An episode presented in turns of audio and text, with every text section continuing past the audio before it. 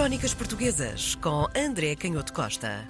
Estamos de volta às nossas crónicas portuguesas. Hoje com André Canhoto Costa em estúdio. Já não acontecia há alguns anos, posso dizer anos nesta, nesta expressão. Nós temos vindo a navegar, a, quase a surfar numa grande onda que nos leva até à independência do Brasil, André. Temos visto aqui as paixões de Dom Pedro, a tomada dele como figura liberal e guerreiro que quer andar para a frente, a procura de apoio entre as elites, a parte política, não é? Mas havia outras questões, outros fundamentos que também empurravam eh, esta onda a avançar em direção à independência. Que onda é esta?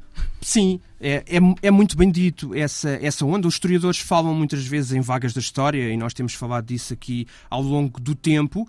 E para lá desta cronologia política, há de facto outras, outros fenómenos e outras forças que concorrem para, por um lado, uma competição entre as diferentes regiões e, por outro lado, eh, a procura de um equilíbrio entre as diferentes elites políticas e entre os diferentes grupos que se degladiam nas diferentes regiões e que ajudam a explicar, por um lado, porque é que muitos vão olhar para a monarquia constitucional como uma solução, e daí a importância que o, que o Dom Pedro consegue ganhar, e por outro lado, porque é que a independência uh, do Brasil é um desígnio tão alargado também junto destas elites económicas, porque seria, de certa forma, legítimo que nós pensássemos que num sistema que tinha sido governado durante tantos séculos pela coroa de Portugal e com estruturas coloniais, que essas elites criadas no seio de uma economia colonial estivessem mais próximo do poder, dos centros de poder, dos,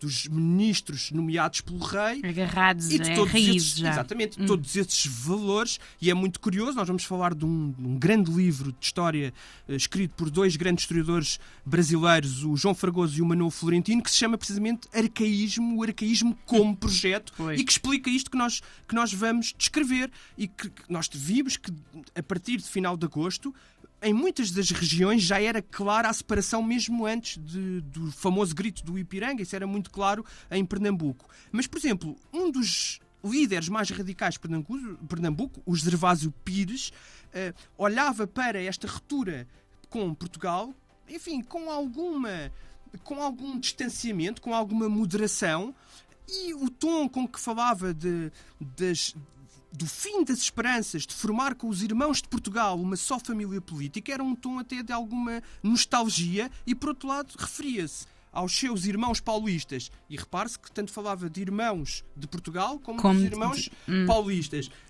Referia-se, portanto, aos seus irmãos paulistas como tendo um estilo acrimonioso. Portanto, eram uns indivíduos problemáticos. E, por outro lado, também olhava para a Câmara do Rio de Janeiro como uh, um foco de problemas para os interesses de Pernambuco, é claro. Então, nesse grande... Guerra, guerras entre Estados já assim, isso já cria também um problema para a visão da independência de um novo claro, país. porque havia aqui uma percepção de que no Rio de Janeiro estava o centro do poder económico. Nesse grande livro do, do João Fragoso e do Manuel Florentino, eles descrevem esta elite económica no início do século XIX. Eh, enfim, o livro começa a explicar a origem dessa elite, mas tem muitos detalhes sobre essa elite no, no início do século XIX. E quando eles falam, por exemplo, da do tráfico de, de, pessoas escravizadas, chegam à conclusão que 60% do tráfico estava em, nas mãos de apenas 10% das empresas.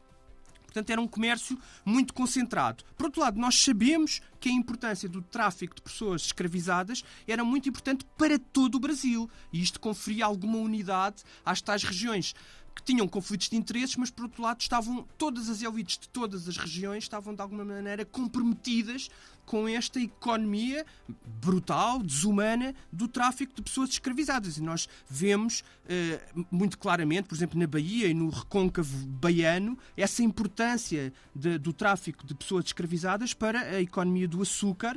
Uh, mas onde também havia uma grande concentração em que 60% de, das pessoas escravizadas estavam também nas mãos dos 10% mais ricos. Hum. Enfim, quando nós olhamos então para quem é que controlava este tráfico de pessoas escravizadas, sabemos que vamos encontrar esta elite do Rio de Janeiro. E sabemos também que este tráfico de pessoas escravizadas era muito lucrativo, por um lado, mas tinha algum risco. Nós sabemos, por exemplo, que em apenas duas viagens uh, a soma do lucro dessas duas viagens, ou melhor, a soma do dinheiro que era necessário para organizar essas duas viagens para o tráfico de negreiro, permitiriam comprar um grande engenho de açúcar com terra, com plantações, com edifícios, com fábrica, com, com os rebanhos e com as pessoas todas escravizadas. Mas tinha esse risco e, portanto, o que é que a elite do Rio de Janeiro foi fazendo ao longo do tempo para controlar esse risco? É isso que explica a sua emergência como. Uh, como líderes desta economia colonial e, por outro lado, o seu interesse em terem também a independência para confirmarem politicamente aquilo que já era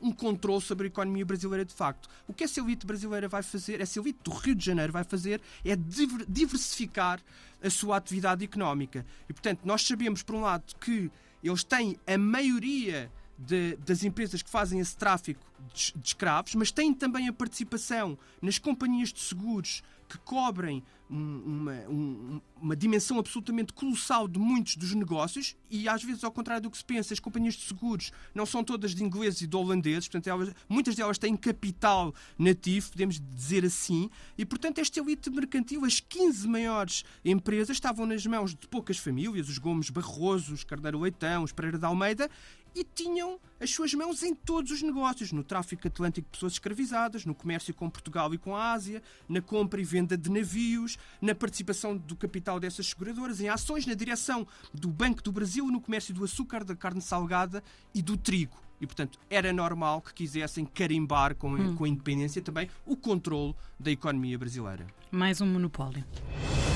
Crónicas Portuguesas com André Canhoto Costa.